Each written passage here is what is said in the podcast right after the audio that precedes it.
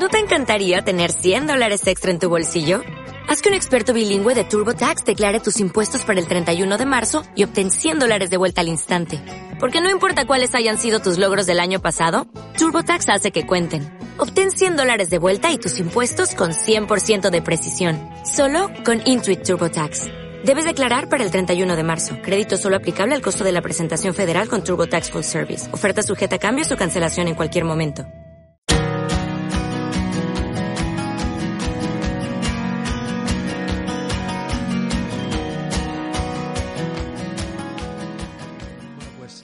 Tocaba hablar de, dentro de los temas que estamos hablando, de la visión de la comunidad, hoy nos tocaba hablar del tema de, de la unidad. ¿eh? En realidad, eh, el ecumenismo forma parte de un aspecto más amplio que es la búsqueda de la unidad. Entonces voy a hablar un poco del, del ecumenismo en primer lugar, que ya sabéis que el ecumenismo es el movimiento que tiende hacia la unidad entre los distintos tipos de cristianos, entre los distintos tipos de cristianos, y, y luego vamos a, vamos a hablar también algunas cosas de la unidad dentro de la propia Iglesia, que yo creo que son por lo menos, por lo menos igual de importantes, si no más. Bueno, vamos a ver. Ya sabéis que hay básicamente tres tipos de cristianos. Estas son cosas un poco que yo creo que son sabidas, pero por si acaso las recuerdo. ¿eh? Está por un lado la Iglesia Ortodoxa, que se separó oficialmente de la Iglesia Católica en el año 1052. Están las iglesias reformadas, que nosotros llamamos evangélicas o protestantes, que se separaron de la Iglesia pues entre 1521 y 1545 más o menos. Y luego hay una serie de, de excisiones, divisiones mucho más pequeñas, como el movimiento de los viejos católicos, etcétera, que se han ido produciendo bueno pues a lo largo del tiempo. ¿eh? Quizás la última sí más importante ha sido la de bueno, la de los viejos católicos fue a partir del Concilio Vaticano I, cuando se definió el dogma de la infalibilidad del Papa, y luego la de la Fraternidad de San Pío X, que es la, del, la que inició el obispo suizo Marcel Lefebvre, que fue a partir de 1965, cuando acabó el Concilio Vaticano II. Hablamos de, de decisiones numéricamente muy pequeñas. Hay más, ¿eh? Hay, hay alguna más, católica, digamos, por ahí, pero no, son muy poquita gente. Eh, con la Iglesia Ortodoxa, eh, la Iglesia Ortodoxa no tiene muchas diferencias teológicas con la católica. Eh, básicamente, las diferencias más importantes están en relación con la figura del Papa. Las iglesias ortodoxas consideran que el obispo de Roma tiene una preeminencia de honor sobre las demás, pero no de mandato. Es decir, que el, Papa no tiene por qué mandar más en toda la Iglesia universal que cualquier otro obispo. ¿vale? Las iglesias ortodoxas también están divididas entre sí, son autocéfalas que se llama, es decir, cada una de ellas tiene su propia cabeza. Y la relación entre ellas, bueno, en algunos casos es mayor y en otros pues es prácticamente inexistente. Está, por ejemplo, la iglesia griega, está la iglesia copta de Egipto y está la iglesia rusa. Cada una de ellas, bueno, y otras más, son la iglesia armenia, la iglesia búlgara, son independientes y tienen su, una cabeza, es un metropolita que llaman ellos, que es un poco la, la persona que las dirige. Teológicamente, en, en, cuanto a las creencias, la diferencia es, es escasa. Los, los, sacerdotes ortodoxos se casan, o mejor dicho, los casados pueden ser sacerdotes, pero los obispos no. Los obispos eligen entre los monjes o entre los sacerdotes que son célides. ¿Vale? Y luego, por último, hay una serie de iglesias, que son las iglesias eh, orientales católicas, que son esas iglesias que eh, tienen la teología y las costumbres de los ortodoxos, pero obedecen al Papa de Roma. Entonces, por ejemplo, tienen sacerdotes casados. En Granada tenéis uno, que es Asorín, que ya está por aquí. ¿eh? Es un caso raro. Son católicos como nosotros, pero tienen unas costumbres distintas. Pero son igual de católicos que nosotros. ¿Vale? Entre ellos están los greco-católicos como Sorín, Está la iglesia melquita, está la iglesia maronita y está la iglesia copta católica, y en fin, una serie de ellas más. No nos vamos a liar aquí mucho. Son, son grupitos pequeños, ¿eh? no son muchos. Greco-católicos no creo que sean más de un millón en los países de Europa del Este y así por el estilo. Con los evangélicos o con las iglesias que vienen de la Reforma hay más diferencias porque entre ellas también son iglesias más diferenciadas. Las primeras iglesias, eh, a su vez, fueron reformadas y esas reformas fueron reformadas y esas reformas fueron reformadas y las reformas de las reformas de las reformas fueron reformadas. Hoy en día se calcula que hay, es imposible de saber, ¿vale? Pero hay eh, unas 400 clases diferentes de, de evangélicos. ¿eh? No hay grandes diferencias entre unos y otros a nivel teológico, es más bien a nivel disciplinar, y ya entrar en eso sería, sería muy complicado de explicar. Ni yo mismo las conozco todas, ¿eh? vamos, ni simplemente por las más importantes, ¿vale? Eh, yo qué sé. Pues, eh, están, por un lado, las iglesias que nacieron de la Reforma Europea, luego están, por ejemplo, las iglesias que nacieron de la Reforma Anglicana. Ya sabes que la iglesia anglicana es diferente, porque no es una iglesia reformada, pero tampoco es una iglesia católica. Fue un rey, Enrique VIII, que decidió separar a la iglesia de su país de la iglesia católica, pero la iglesia siguió siendo católica en sus formas, aunque con mucha influencia protestante, eh, sobre todo presbiteriana. Y bueno, ahora mismo se divide en dos iglesias, que son la High Church y la, Low Church, la iglesia alta y la iglesia baja. La iglesia alta, que es más bien cercana a las clases altas y a la aristocracia, es muy parecida, más parecida a la católica, a la iglesia baja. Es una iglesia mucho más evangélica, aunque las dos son anglicanas. ¿eh? Pero bueno, esto es un lío, así que no me voy a, ahí no me voy a, a meter. Si queréis, hay, hay mucha documentación y muy buena sobre el, dentro de nuestro libro de formación tenemos un, tema dedicado al, ecumenismo en el que se habla de estas cosas. Si alguien tiene interés, especialmente en el tema de la reforma, yo puedo darle todo el material que quiera. ¿eh? Yo de las iglesias ortodoxas no sé tanto, de las iglesias evangélicas un poco más. Y bueno, pues es, es un tema muy interesante, ¿vale? Bien, ahora vamos a hablar de fe y vida, que es lo que nos importa a nosotros. La, actitud de las iglesias entre sí hasta el siglo XX, lamentablemente, esto nos lo dijo Arancha, que estuvo aquí el curso pasado y nos estuvo dando una charla sobre el ecumenismo también, pues ha sido una actitud eh, bastante negativa. La iglesia ortodoxa y la iglesia católica estuvieron mutuamente excomulgadas desde el año 1050 y, mil, desde el del año 1054, que se separaron. La Iglesia Ortodoxa excomulgó a la Iglesia Católica y la Iglesia Católica excomulgó a la Iglesia Ortodoxa. Las excomuniones, el patriarca Atenágoras y Pablo VI en 1965 se levantaron mutuamente las excomuniones. De todas formas, el ecumenismo con la Iglesia Ortodoxa es muy difícil. Es muy difícil. Aunque parezca mentira. A pesar de que la cercanía es mucho mayor, culturalmente y históricamente las relaciones son peores. No en todas las iglesias igual, pero en general las relaciones son muy malas. Y, prueba de ello es que, por ejemplo, ningún papa ha visitado nunca Rusia. En Grecia creo que este papa tiene intención de hacerlo, pero, para que veáislo, sin embargo, sí que han visitado Inglaterra, Alemania, Estados Unidos sin ningún problema. Hay ahí unas heridas históricas muy fuertes. ¿eh? En el año 1202, eh, los cruzados que iban a la cruzada de, y que iban a la cruzada, al final desembarcaron en Constantinopla, que era una, que era una ciudad cristiana, y la destruyeron completamente y la saquearon. Eso es una cosa que a los ortodoxos les duele todavía hoy, ocho siglos después. ¿Eh? Y bueno, y cosas por el estilo, ¿vale? Eh, en España no hay mucha gente ortodoxa. Eh, normalmente los ortodoxos son eh, inmigrantes que vienen de Europa del Este.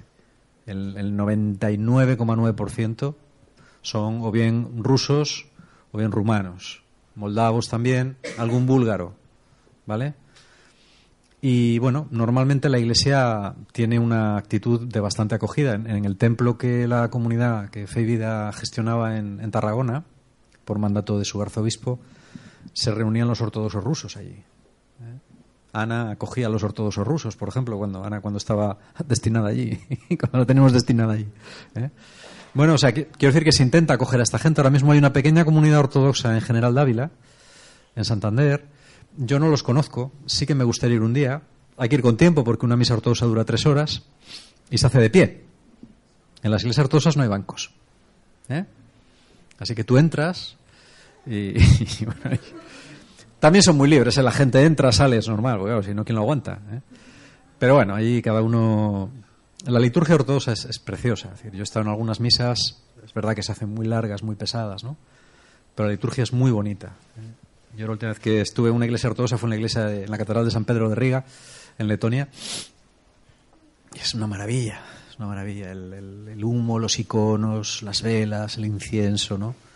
Las letanías, es, es muy bonito. yo, de hecho, lo he dicho más veces, yo suelo orar con música ortodoxa litúrgica de fondo, ¿eh? muchas veces, porque es especialmente bonita. No tenemos mucho contacto con ellos. A mí me gustaría mucho tener contacto con el, con el sacerdote ortodoxo de, de aquí de Santander, que es el único que hay. No lo conozco. Si alguien lo conoce y me lo puede presentar, ¿tú lo conoces? Hombre, pues, ¿por qué no lo invitas un día aquí? Invítalo a que venga a predicar. Hombre. Ah, sí, aquí. Anda. Ah, qué interesante. Sí. Sí, sí, sí, sí. Sí, sé que es joven, sé que es un chaval joven, sí, sí.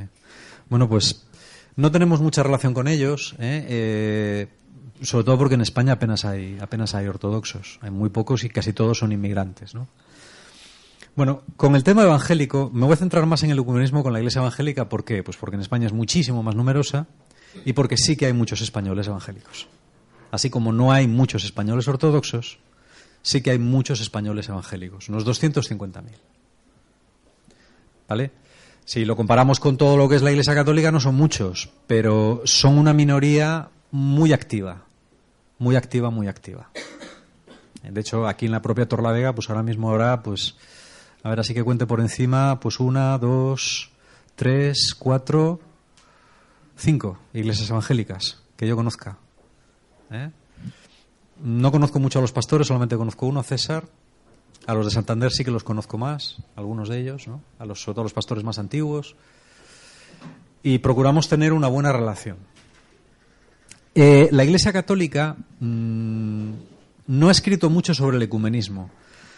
Prácticamente lo, que hay escrito es un decreto del, del Concilio Vaticano II que se llama Unitatis Redintegratio, que es, es bastante corto, por otro lado se lee, se lee enseguida. ¿eh? Vamos, yo me lo he repasado esta mañana, me lo he leído en, un rato, otra vez, y yo creo que ya lo había leído otras veces. Y bueno, es, es un decreto que fue histórico, porque mm, la, la postura de la Iglesia Católica era, el ecumenismo es muy sencillo, simplemente toda esta gente que se fue tiene que volver a la Iglesia y aceptar la autoridad del Papa y se acabó. Eh, Prácticamente hasta el Vaticano II esa era la postura. Y la postura evangélica y ortodoxa también. Bueno, la Iglesia de Roma lo que tiene que hacer es reformarse de una vez, dejarse de tonterías, ¿eh? volver a la, a la pureza del Evangelio y ya está. Y cuando vuelvan a la pureza del Evangelio, pues hablaremos y se dejen de supersticiones y de cosas de esas. Esta era la postura. Gracias a Dios, eh, esto en, en la última mitad del siglo, la segunda mitad del siglo XX fue cambiando bastante. Fue cambiando bastante. Yo creo que ha habido dos cosas muy importantes. Una de ellas, para el cambio, una de ellas ha sido eh, el Concilio Vaticano II. El decreto Unitatis Redintegratio, uno lo leo y dice, pues bueno, tampoco es para... Pero claro, en 1965 fue la bomba. ¿Eh? Porque era un cambio tan radical de postura con respecto a, bueno, pues a las últimas declaraciones que podía haber habido en el Concilio Vaticano I, cuando fuera, que no me acuerdo, muy grande. ¿eh? ¿Por qué? Porque es, es un decreto positivo que habla de los evangélicos y de la Iglesia Ortodoxa de manera positiva. Y dice, entre otras cosas, reconocemos que estas iglesias, bueno, pues tienen carencias. Es un texto súper milimetrado, como todos los del Vaticano II, es medida cada palabra. Tienen carencias, pero tienen riquezas muy importantes. Y esas riquezas los católicos podemos aprovecharlas también. Eso es, un- es una cosa muy importante, por decir esto. Y esa gente también pertenece a la Iglesia. Es decir, la Iglesia no son solamente los católicos. La Iglesia es todas aquellas personas que creen en Jesucristo como Señor y como Salvador y que están bautizadas, incorporadas a Él por el bautismo. Esto es lo que dice el documento. Es decir, que la Iglesia somos todos. Cuando hablamos de Iglesia no podemos hablar solo de la Iglesia católica, porque esa es una mm, visión eclesiológicamente incompleta y teológicamente inexacta. Es verdad que el documento añade que, bueno, no es una, una, pertenencia plena, porque hay ciertos elementos que son muy importantes que no tienen, pero finalmente pertenecen a la Iglesia. Es decir, formamos todos parte de la misma Iglesia de Jesucristo. Y esto es muy importante tenerlo en cuenta, porque aunque se escribió hace más de 50 años, o 50 años, muchos católicos todavía no lo saben. Y cuando escribes un blog o un artículo y tal, hay gente todavía que se echa las manos a la cabeza, ¿no? Pues porque se quedaron todavía en el Concilio Vaticano I. ¿eh? Entonces, eh, más concretamente, ¿qué tiene que ver el, el tema evangélico con fe y vida? Bueno, yo tengo que decir una cosa que para mí es importante. Jamás he dejado de ser católico, nunca. En la Iglesia Católica me bauticé, hice la primera comunión, me confirmaron, digo me confirmaron porque yo no me confirmé, pues no sabía lo que hacía, y, en ella he seguido hasta el día de hoy. Nunca por un solo momento me he separado de la Iglesia, ni de la comunión con los obispos, ni con la jerarquía, nunca jamás. Sin embargo, me convertí gracias a la Iglesia Evangélica. ¿Por qué? Pues porque, como expliqué el otro día y como ha recordado ahora Marisol, y aunque parezca muy lejano, los orígenes de fe vida tienen lugar en las doradas playas de California y el movimiento de Jesus People o de Jesus Freaks empezó allí y empezó entre gente evangélica. Ese movimiento vino a España vía Finlandia aterrizando en Burgos, como explicamos el otro día. Y en Burgos empezó una experiencia eh, que se denominaba no denominacional. Cuando alguien dice que es no denominacional, es que es evangélico. lo digo para que lo. Cuando alguien dice yo soy cristiano, es que es evangélico. ¿Vale? Es así. Entonces, bueno, allí eh, al principio yo recuerdo cuando, cuando yo entré en las comunidades, a mí me habló de Jesús gente de esta, la gente que me mostró a un Cristo vivo y auténtico y que actuaba, al que yo podía orar y que podía cambiar la vida, fue gente no denominacional, es decir, evangélica, con una teología no denominacional, es decir, evangélica. Esa gente me enseñó a leer la Biblia y lo digo así. Yo, mm, para entonces ya había ido a todas las catequesis habidas y por haber y, y llevaba cinco años dando clase de religión con sobresaliente. Y sabía muchas cosas de la fe católica, pero por desgracia Mm, yo no pude encontrarme con el Señor a través de lo que me enseñaron en ninguno de esos sitios. ¿eh? Eso no es ni bueno ni malo, es la verdad. ¿eh? Y es así. Entonces, mm, eso a mí me ha influido mucho, evidentemente. ¿Por qué? Pues porque desde el principio la gente que más, mis primeros mentores verdaderos, gente que al principio más ocupó de mí eran gente evangélica. Y eso, bueno, de alguna manera marca, ¿no? Yo después tuve que hacer una síntesis importante entre una cosa y otra. El estudiar teología, pues me ayudó, claro. Me ayudó a entender mucho mejor mis raíces católicas y me ayudó a entender también lo que era el mundo evangélico. Y yo creo que eso, eso mismo que me pasó a mí os ha pasado a muchos de vosotros. Quiero decir que prácticamente desde el principio eh, porque nacimos juntos, todo el mundo que nació en el momento de Burgos basculó del lado evangélico, menos nosotros. Pero claro, con esa gente nacimos y con esa gente hemos seguido manteniendo relación. Hace, el, año pasado se presentaron en mi casa eh, Marcos y Carmen, dos personas de Burgos que hacía pues 30 años que no veía, o 25 años que no veía. Bueno, o sea, fue un alegrón, pero de estos alegrones entrañables, ¿no? decir, pero bueno, pero, pero qué pasada, ¿no? Recordando los viejos tiempos. Bueno, y te das cuenta de que son tus hermanos. Ellos están ahora en la iglesia menonita de Burgos y yo estoy en la iglesia católica, ¿vale? Pero somos hermanos y hay una historia común y hay una experiencia común y eso es muy importante. Muchos de vosotros, quizás no la misma medida que yo, que no vivisteis, pero también tenéis esa experiencia. Es decir, desde que nacisteis a la fe habéis tenido contacto con gente evangélica. Y esa gente evangélica ha sido muy importante en vuestras vidas también, no solo en la mía. ¿eh? Es gente que ha sido eh, determinante para vosotros y vosotros seguramente lo habéis sido para ellos. Muchos de vosotros habéis sido los contracorrientes cuando eres chavales. muchos habéis visto cantidad de cosas. Cuando uno, cuando uno vive las cosas, eh, luego tiene que reflexionarlas, pero cuando uno las vive, eh, tiene una autoridad especial. Yo en el N, por ejemplo, cuando hablaba de la comunidad, me lo dijeron después lo de Cádiz. Me dijeron, hubo un momento en tu charla que fue especialmente ungido. Y fue cuando tú dijiste, la comunidad es lo que Dios quiere para las personas. Y yo lo digo porque lo sé. Y lo sé porque lo he experimentado. Y cuando alguien ha experimentado algo y sabe que es verdad, su testimonio tiene valor. Como termina el Evangelio de Juan. El que lo vio da testimonio y sabe que su testimonio es verdadero. Porque cuando lo has visto, sabes que es verdad. Sabes que no lo has leído en ningún libro, que no te lo han contado, tú lo has vivido y sabes que es verdad.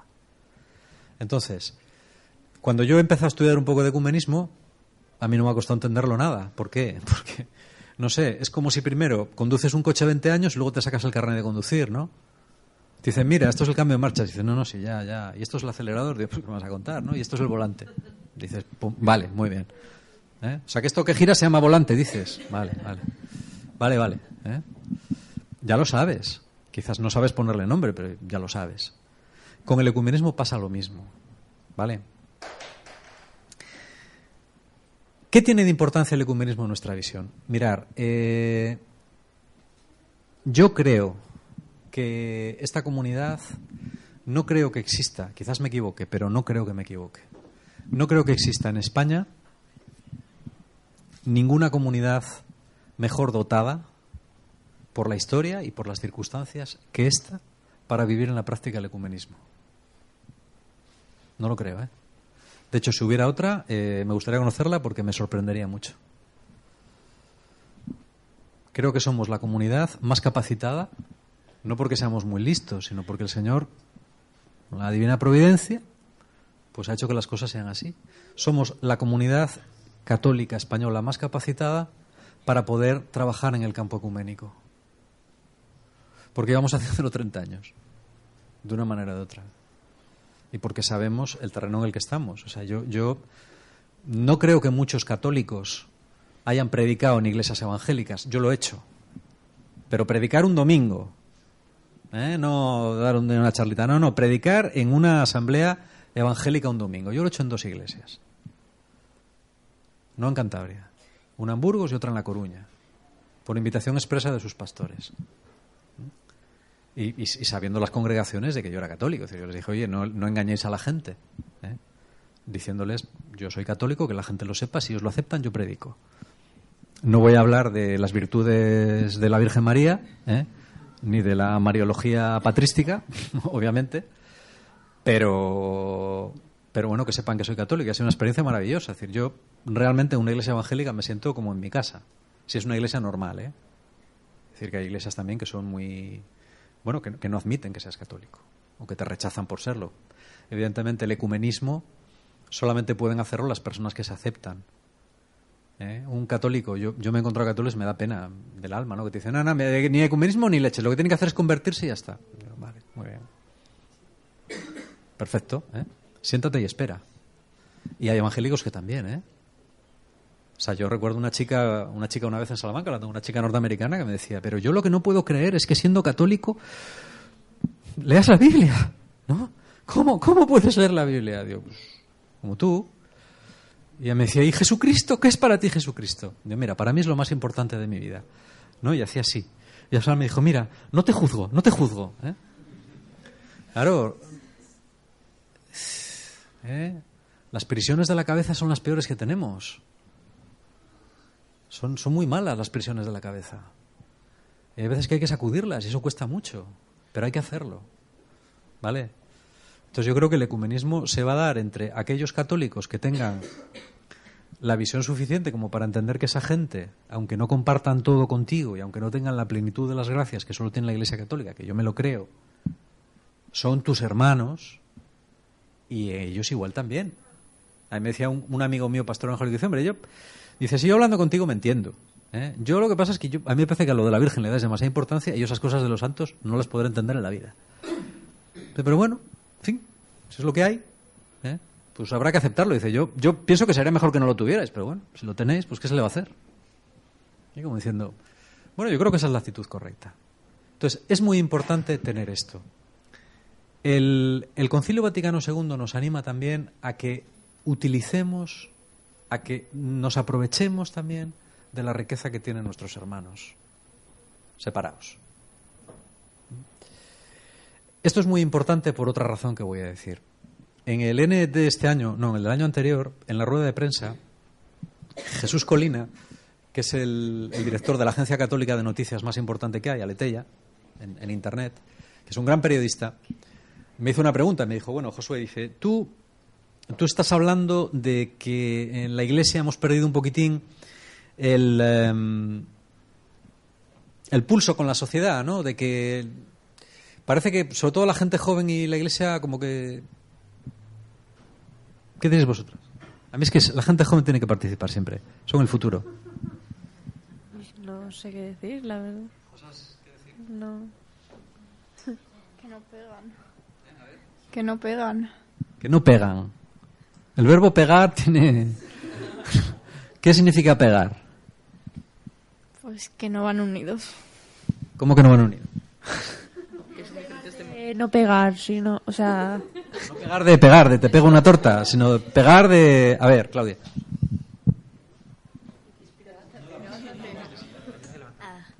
Eh, yo creo que han perdido el interés en la iglesia.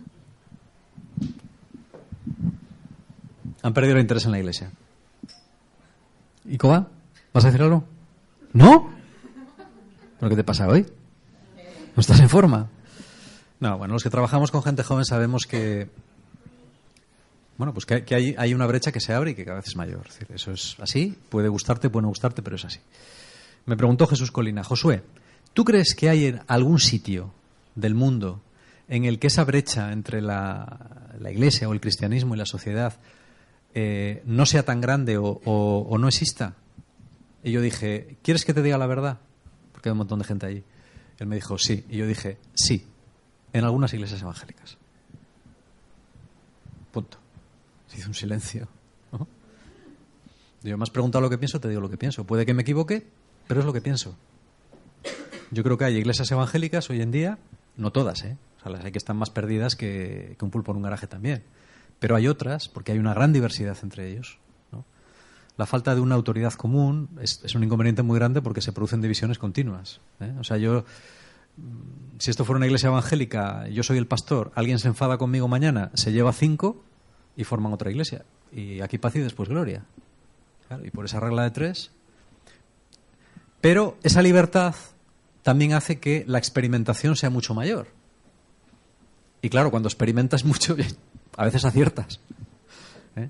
Y yo creo que ahora mismo hay iglesias evangélicas, ya sabéis que bueno, yo tengo ciertos modelos ¿no? que están sobre todo en Estados Unidos, ¿no? como Saddleback en, cerca de Los Ángeles o, Willow Creek cerca de Chicago. Yo creo que son dos iglesias que están, y seguramente que alguna más, están casi casi a la par de la vanguardia de la sociedad. Es decir, cualquier persona puede entrar allí, puede convencerte lo que dicen o no, pero el lenguaje, la manera de hablar, la estética, eh, la manera de vestir, la manera de acogerte, la manera de todo es total y absolutamente contemporánea.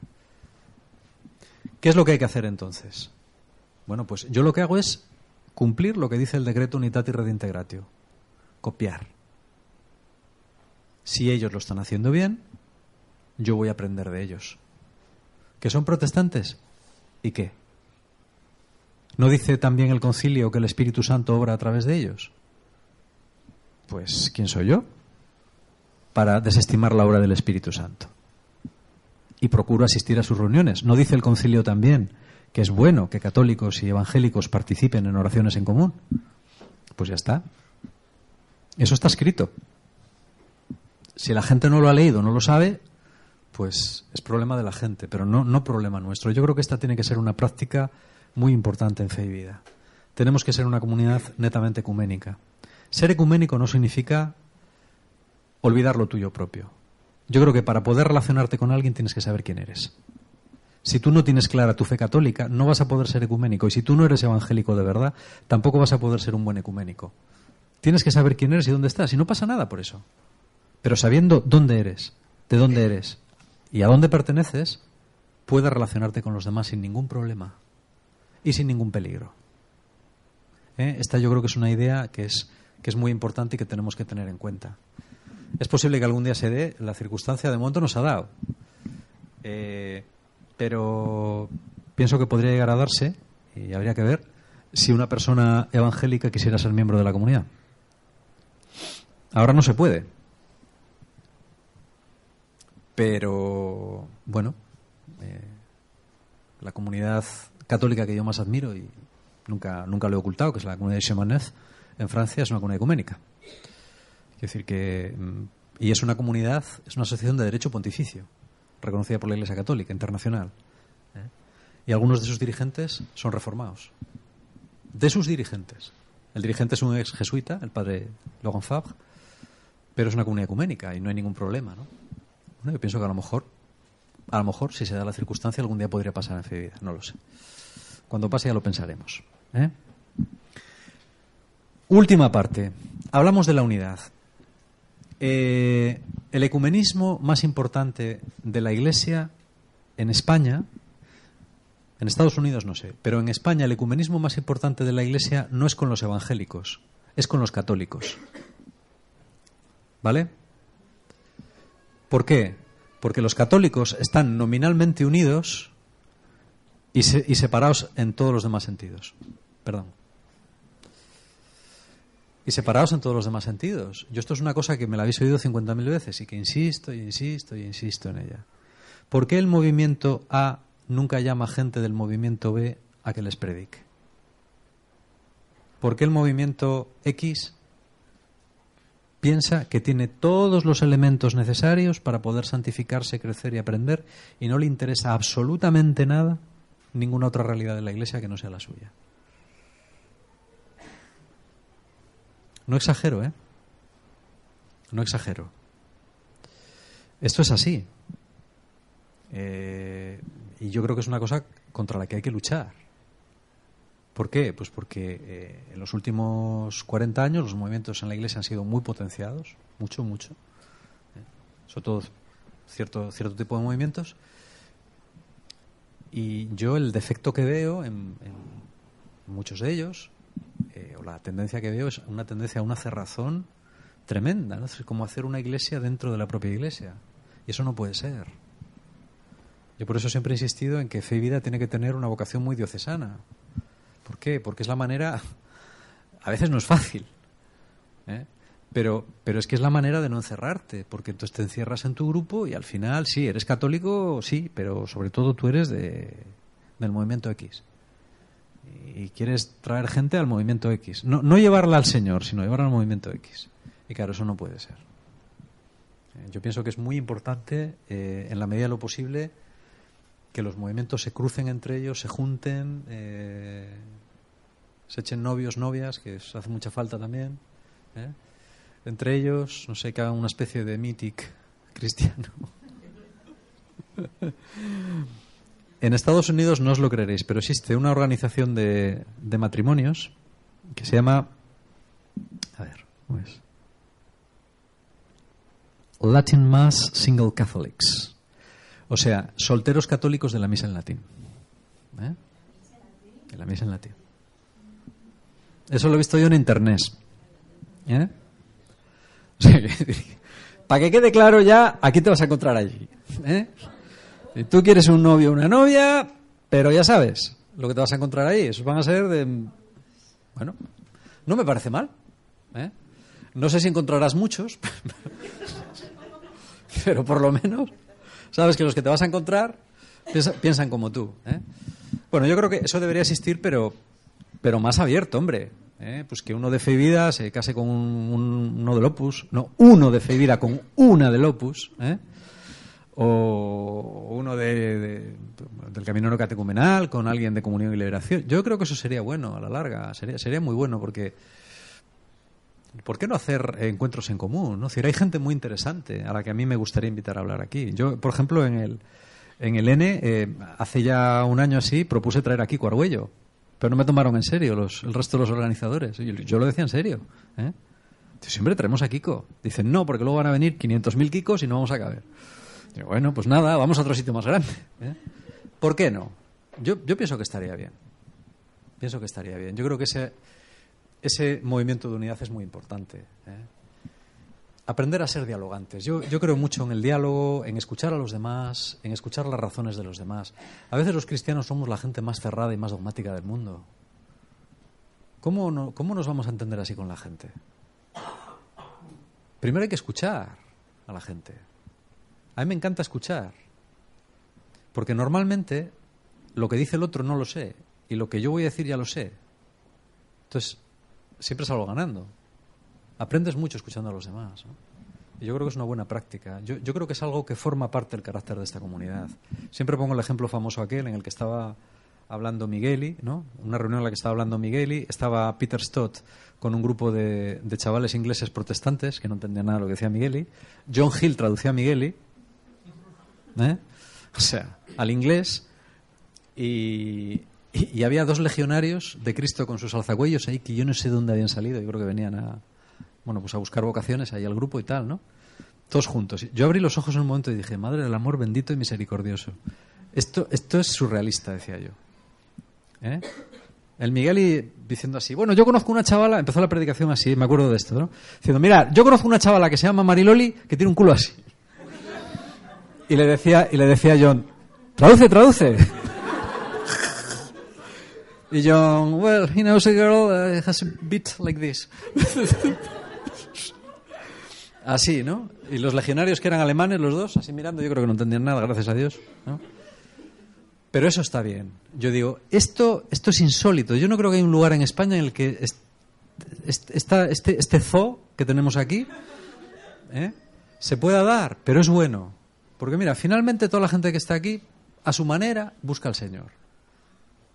¿eh?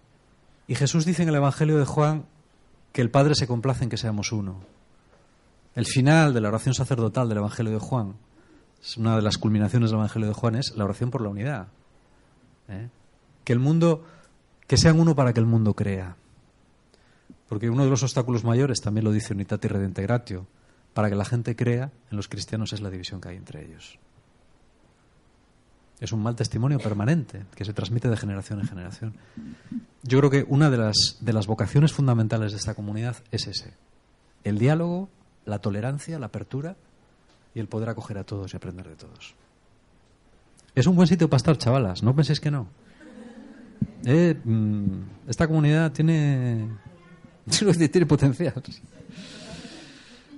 Y básicamente es lo que os quería comentar. Esta es un poco una reflexión sobre este tema que yo creo que es interesante. No sé si alguno queréis preguntar en un ratín alguna cosa o he hablado sin esquema porque le traía en el móvil y se me acabó la batería. Así que he hablado de memoria, pero... pero...